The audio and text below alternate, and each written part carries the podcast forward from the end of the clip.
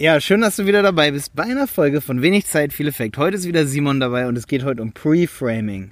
Wenn du online mehr Geld verdienen willst, wenn du online selbstständig sein möchtest und einfach den Tag über machen willst, was du willst und ein, zwei Stunden nur im Tag arbeiten willst, dann solltest du auf jeden Fall diese Folge hier hören, weil wenn du kein Pre-Framing benutzt, kann das nichts werden. Und ähm, ja, es ist auf jeden Fall ein Erfolgsfaktor, warum wir so erfolgreich geworden sind. Schön, dass du dabei bist und jetzt geht's los.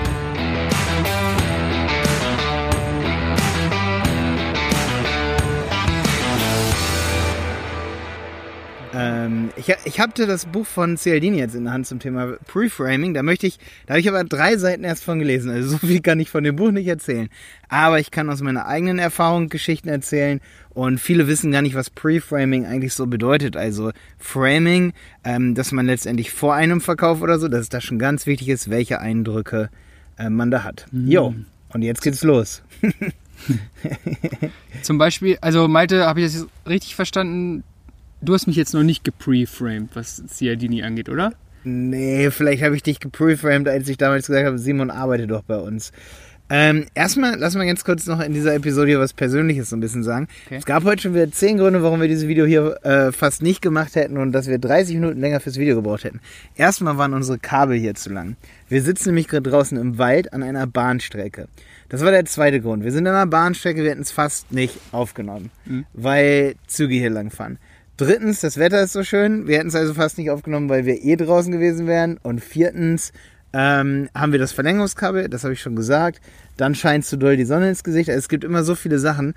Und alle, die mir so folgen, die wissen ja, ähm, wie perfektionistisch man manchmal ist und deswegen Sachen nicht angeht. Und hier haben wir wieder das Beispiel.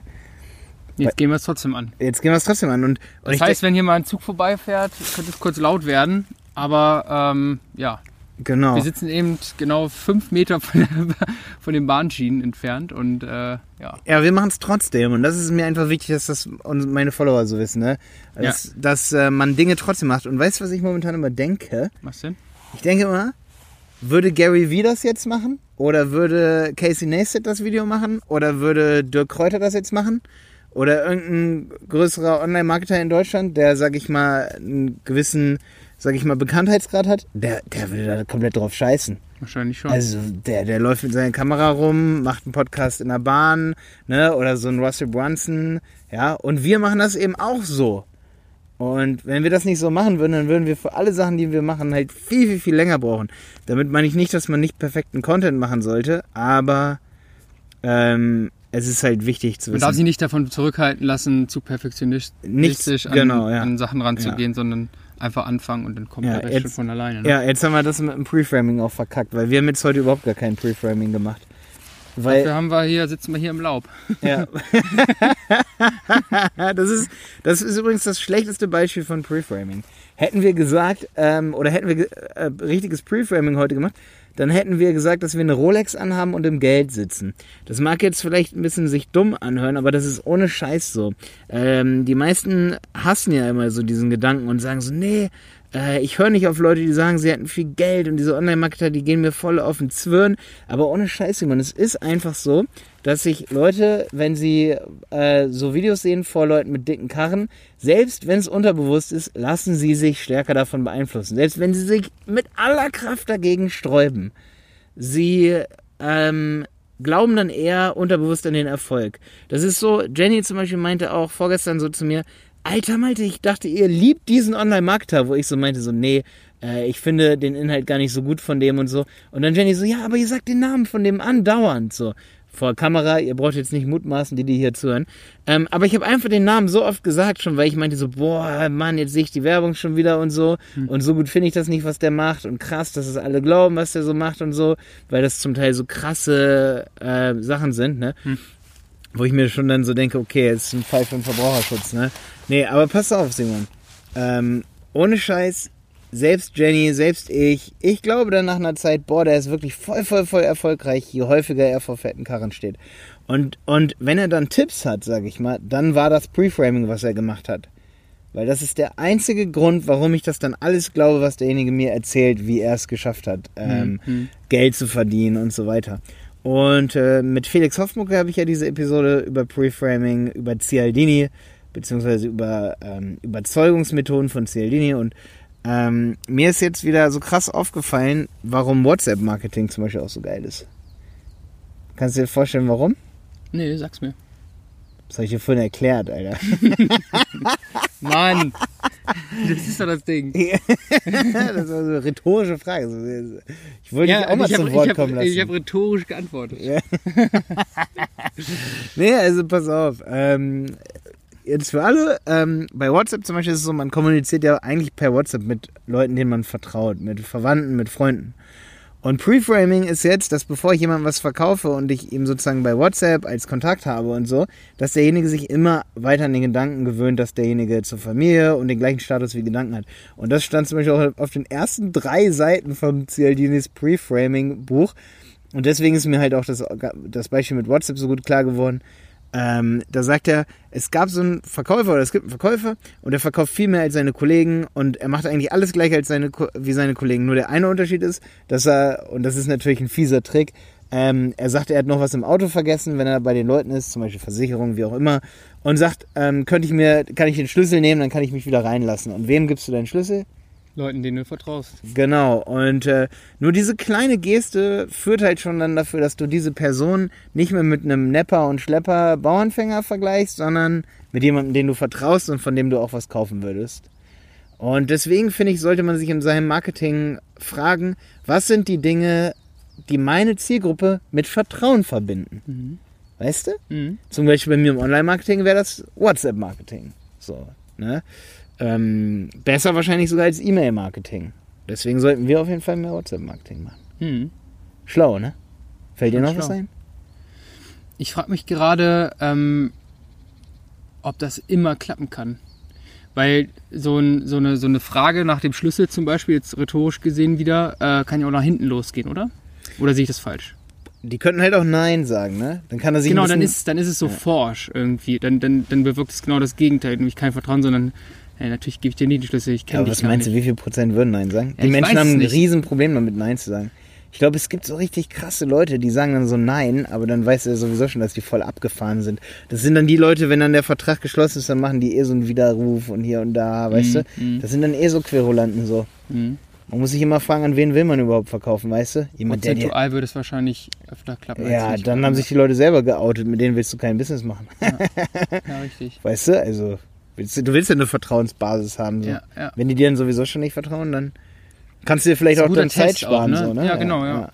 Also ja, war mir nur noch mal wichtig, die andere Seite anzusprechen, weil ähm, das dadurch ja noch mal ein bisschen klarer wird. Ich bin auch gespannt, was du mir äh, erzählst äh, du bist ja gerade dabei, das Buch zu lesen oder fängst gerade Ja, an. ich lese das jetzt, denke ich, erstmal auf jeden Fall, aber ich habe mir jetzt auch schon so vorgenommen, gerade weil mir Preframing so klar geworden ist. Mir ist auch total klar geworden, so, oder sehr oft äh, wird mir es immer wieder klar, wenn ich das so sehe, wie Leute ähm, reagieren auf Videos und auch auf Podcast-Episoden und so weiter, je nachdem, wie das Intro ist. Und ich selber sag's dir ja auch immer so, Simon schneidet, für alle, die jetzt hören, Simon schneidet zum Beispiel diese Episoden hier, kümmert sich um das Intro, und äh, da sage ich ja auch immer, macht das Preframing am Anfang, das sind die ersten 10, 20 Sekunden von so Content, mach das so kurz wie möglich, damit du so schnell wie möglich frame kannst und sagen kannst, hey, mhm. ich, äh, es ist gerade äh, übrigens Montag, 14 Uhr, 15 Uhr, wir sitzen gerade hier im Wald und wir müssen nicht für irgendwen arbeiten, wir arbeiten für uns, wir haben da Bock drauf, wir machen YouTube-Videos, wir müssten das jetzt nicht tun. Warum? Weil wir uns was aufgebaut haben, selbstständig, wir verdienen passiv Geld Weißt du, so, das sind alles so Dinge, so, äh, wenn du das auch erreichen willst, äh, finanziell unabhängig sein, dann ähm, hör dir diese Podcast-Episode an, so, weißt du? Mir ist das manchmal ein bisschen zuwider, aber ich weiß, dass es äh, witzigerweise echt besser funktioniert, auch wenn dann der, der irgendwer kommt und sagt, willst du diese Leute erreichen? Das Ding ist, wenn du mal äh, zu Instagram gehst und guckst dir mal die ganzen Kommentare bei den ganzen Fernsehstars darunter an, dann merkst du, wie die Welt da draußen wirklich ist. weißt du, was ich meine? Also merkst du, wie die Leute ticken. Um zu testen, so. ob es stimmt, was du gerade gesagt hast, packe ich genau dieses Preframing an diese Folge, an Anfang, ohne den Teil, das, was ich jetzt gesagt habe, das erfährt man dann erst an dieser Stelle. Ja, ich kann es nur mal versuchen, perfekt zu wiederholen. Nee. Warte, doch, nee. Okay. nochmal einmal okay, perfekt. Okay, okay, okay.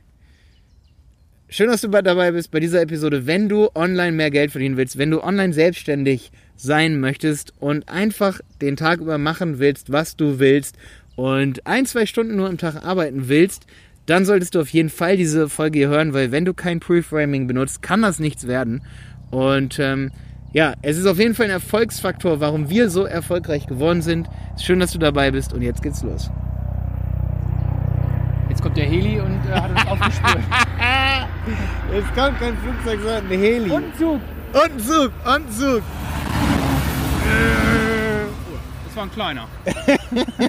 Die Folge, die laden wir so hoch, oder? Ja, ja. Boah, es wackelt hier immer alles. Ich bin gespannt, ob die Kamera aufwackelt. Ja, Glaub nicht. wir laden das so hoch. Das neue Stativ. Schön, dass du dabei warst. Gib uns eine Bewertung auf iTunes. Ähm, und stell deine Fragen hier drunter, auch wenn es zum Thema finanzieller Freiheit ist. Ich kann dir da auf jeden Fall einige Tipps geben. Habe heute ein cooles Interview dazu auch wieder gegeben. Ähm, ciao. Eine Frage hätte ich noch, Malte. Ähm, Habe ich das jetzt richtig verstanden, dass Preframing quasi immer funktioniert? Ja, also pass auf, Simon. Ich, äh, ich finde, das müssen wir nochmal ganz kurz aufklären. Simon hat mich, mich nach der Folge nochmal gefragt, ob ich richtig zum Punkt gekommen bin. Und das, was ich am allerwichtigsten beim Preframing finde, deswegen wollte ich das nochmal so sagen, der Verkaufsprozess selber, was du kaufst, ist oft gar nicht so wichtig. Okay. Oft ist das, was davor ist und ob derjenige schon dir vertraut als Verkäufer und was er in dir für eine Kompetenz sieht, viel wichtiger. Mhm. Ja? Mhm. Das war Step Nummer eins. Was ich letztendlich, du hast ja gefragt, ob ich richtig zum Punkt gekommen bin in der Episode so. Mhm. Und da habe ich zu Simon gesagt, ja, vielleicht sollten wir es nochmal hier dahinter schneiden. So, ne? Mhm. Weil wenn du das schon so fragst und du warst ja dabei, also mein Punkt Nummer eins ist, ähm, der Verkaufsprozess ist oft gar nicht so wichtig. Oft ist es der oder der, der Verkauf selber, sondern oft ist es der Prozess. Mhm. Und was ich auch noch wichtig fand, ist, dass es heute im Online-Marketing Techniken gibt, wie zum Beispiel WhatsApp und so. Und so, also dass es Ansätze gibt, wo, du, wo man sich fragen kann, wodurch kann ich Vertrauen schaffen, wo ich vorher gar nicht so verkaufen muss, zum Beispiel einen Kontakt per WhatsApp herstellen, ein bisschen hin und her schreiben, wo derjenige das Gefühl kriegt, das ist gar kein Verkäufer, ich vertraue dem, weil der ist wie ein Freund. Und das ist zum Beispiel WhatsApp oder wenn du dem, der dir was verkaufen will, wenn du dem bei Instagram folgst, mehrere Kontaktpunkte zu dem hast, die man normalerweise nur zu Leuten hat, denen man auch vertraut. Hm. Das war meine Kernaussage. Gut. Dann bis zum nächsten Mal.